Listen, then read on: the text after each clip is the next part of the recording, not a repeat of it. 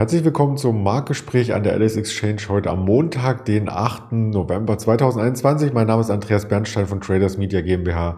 Wir haben wieder spannende Themen für Sie vorbereitet.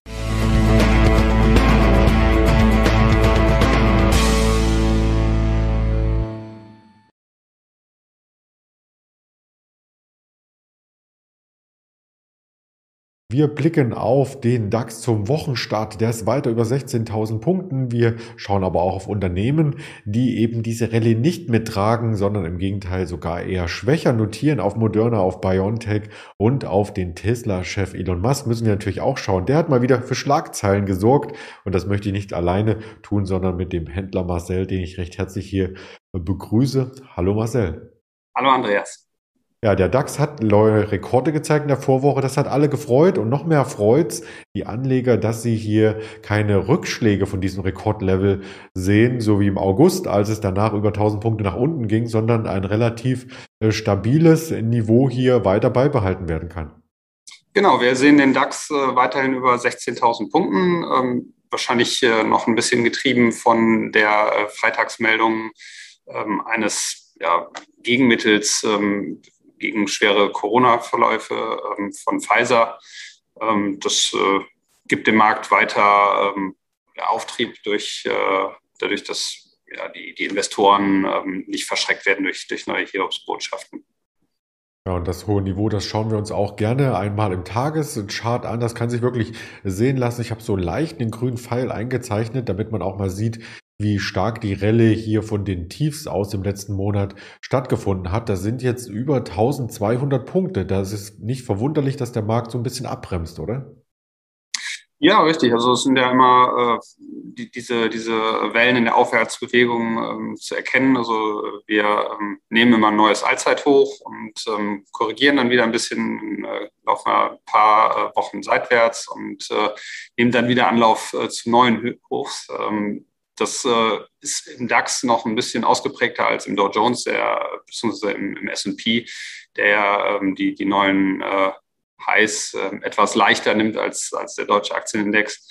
Aber ähm, auch hier weiterhin eigentlich keine ähm, deutliche, ähm, keinen deutlichen Kursverlust äh, zu erkennen im Langfristchart. Mhm. Und das trägt auch das Sentiment mit. Das hatten wir uns in den letzten Tagen immer wieder gern angeschaut. Den and Creed Index, der allerdings mittlerweile schon in Richtung extreme Gier ausschlägt. Also vielleicht ein Warnsignal für einige Anleger, die sich aus manchen Aktien schon verabschiedet haben. Das soll die Überleitung sein zu den Werten, die wir uns jetzt anschauen. Die sogenannten Anlegerlieblinge. Am Freitag äh, gerät schon einmal die Moderna unter Druck und das war nicht aus heiterem Himmel, sondern da gab es äh, fundamentale Gründe für. Genau, wie ich äh, vorhin schon gesagt hatte, Pfizer hat äh, ein Gegenmittel ähm, gegen die äh, Corona-Infektion äh, am Markt noch nicht platziert, aber zumindest die Studie ähm, bekannt gemacht. Und ähm, das hat alle ähm, Impfstoffhersteller, also ob es Moderna ist, BioNTech, Novavax, also die, die ganzen großen Namen äh, sind alle zweistellig, ähm, teilweise deutlich über 20 Prozent äh, am Freitag eingebrochen. Diese Kursverluste ähm, gehen natürlich einher äh, mit zuvor sehr stark gestiegenen Kursen, eben weil der äh, Impfstoffhype äh, diese Aktien so nach oben katapultiert hat.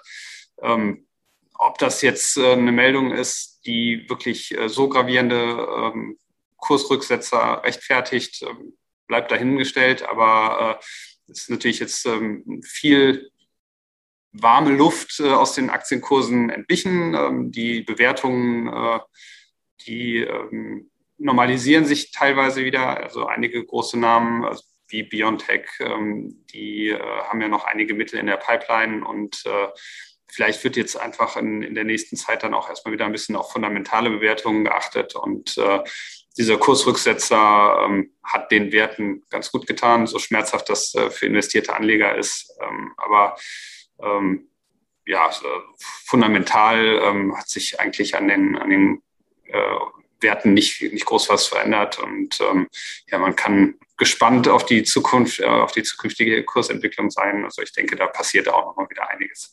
Moderna hatte noch äh, bestätigt, dass die Jahresprognosen nicht ganz gehalten werden können, weil es auch da Lieferengpässe gibt. Also es trifft selbst diese Branche, aber um äh, die negativen Nachrichten so ein bisschen auch äh, zu drehen in positive News, hat in der Bildzeitung, und da habe ich folgendes Bild mitgebracht von BioNTech, von dem BioNTech-Chef. Er hat erklärt, warum der Impfschutz irgendwann nachlässt und warum es dann später auch noch weitere Impfungen geben sollte oder vielleicht auch eine Pille in Aussicht gestellt. Also das wird äh, sehr, sehr spannend, was es da noch für Produkte gibt. Also aus meiner Sicht her ist die Pipeline für die Unternehmen weiterhin ähm, gut gefüllt. Genau, zumal ähm, dieses Pfizer-Medikament ähm, ja noch nicht am Markt zugelassen ist. Also es wird wahrscheinlich auch noch einige Zeit dauern, bis ähm, man dieses Präparat wirklich äh, kaufen kann.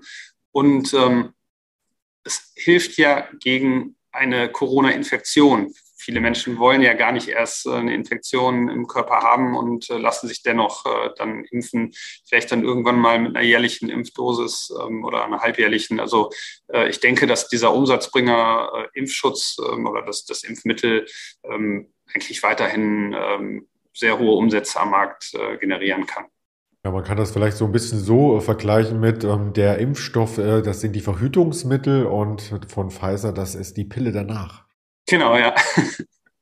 So könnte man es mal zusammenfassen. Also BioNTech ebenfalls im Chartbild zu sehen. Eine dritte Aktie, die auch sehr, sehr spannend ist, gerade heute, ist der Tesla. Denn der Tesla-Chef, der ist ja bekannt für ein paar Tweets, die die Märkte bewegen, auch so wieder. Und diesmal nicht beim Bitcoin, der übrigens nah am Allzeithoch kratzt. Darüber hatten wir heute Morgen gesprochen. In der Vorbörse gern nochmal das Video reinschauen, sondern er hatte gefragt zu seinen Tesla-Aktien, ob er die abstoßen sollte. Und die Community hat abgestimmt und das war recht eindeutig. Ja, richtig. Ich glaube, 57 Prozent der äh, Twitter-User haben ähm, gesagt, dass äh, er dieses Aktienpaket von 10 Prozent äh, am Markt abstoßen soll. Das waren, ähm, Stand äh, Freitag, irgendwas 22 Milliarden äh, Dollar an, an Gegenwert, die er dann äh, jetzt in den nächsten Tagen, Wochen am Markt platzieren soll. Und Elon Musk ist ja häufig für einen Knaller gut. Ähm, so auch wieder diese Umfrage. Diesmal hat es dem äh, Tesla-Kurs nicht so geholfen. Also ähm, gab ja schon Tweets, die hat äh, die die Aktie nach oben katapultiert hat. Ähm, jetzt kommt eben die Sorge, dass ein wirklich sehr großes Aktienpaket am Markt platziert wird und ähm, die Tesla-Aktie aktuell sechs Prozent schwächer, aber auch nach wie vor noch auf einem sehr, sehr hohen Niveau. Ja, das haben wir intraday jetzt in Euro unter der 1000 Euro Marke, also fast schon in den letzten Tagen waren wir über 1000, fast schon ein Schnäppchen, 999. Aber äh, man muss das natürlich mittelfristig sehen und da ist die Tesla-Aktie ja mit einem Kursverdoppler äh, seit dem Mai hier sehr, sehr gut performt. Richtig, also ist nach wie vor der, der Marktführer ähm, bei Elektroautomobilität, ähm, stellt immer wieder neue Rekorde auf und auch von ähm, den Geschäftsaussichten neben dem Automobilbau äh, positionieren die sich da, glaube ich, ganz geschickt. Ähm, vom, vom Kursniveau brauchen wir nicht reden. Das ist natürlich ähm, auch sehr, sehr viel äh, Hype im Moment dahinter. Aber äh, zumindest äh, sind die Ideen, die äh, Elon Musk äh, immer wieder am Markt platziert, ähm, profitabel oder zukunftsweisend. Und ähm, da denke ich auch, dass von Tesla noch einiges kommt.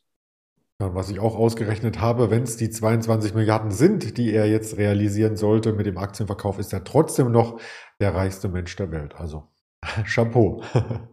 Ja gut, das äh, Geld, was er einnimmt durch den Verkauf, ähm, das bekommt ein bisschen der, der amerikanische Staat, aber den Rest behält er ja. Also dadurch wird ja sein Vermögen äh, nur durch, die, durch den Steuereffekt ein bisschen geschmälert.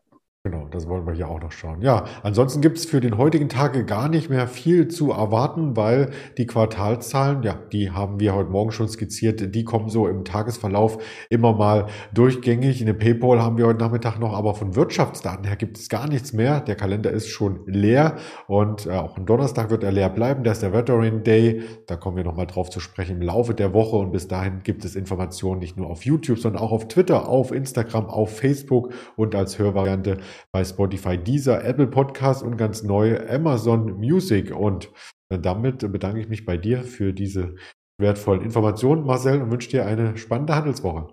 Sehr gerne. Vielen Dank. Das wünsche ich dir auch. Danke.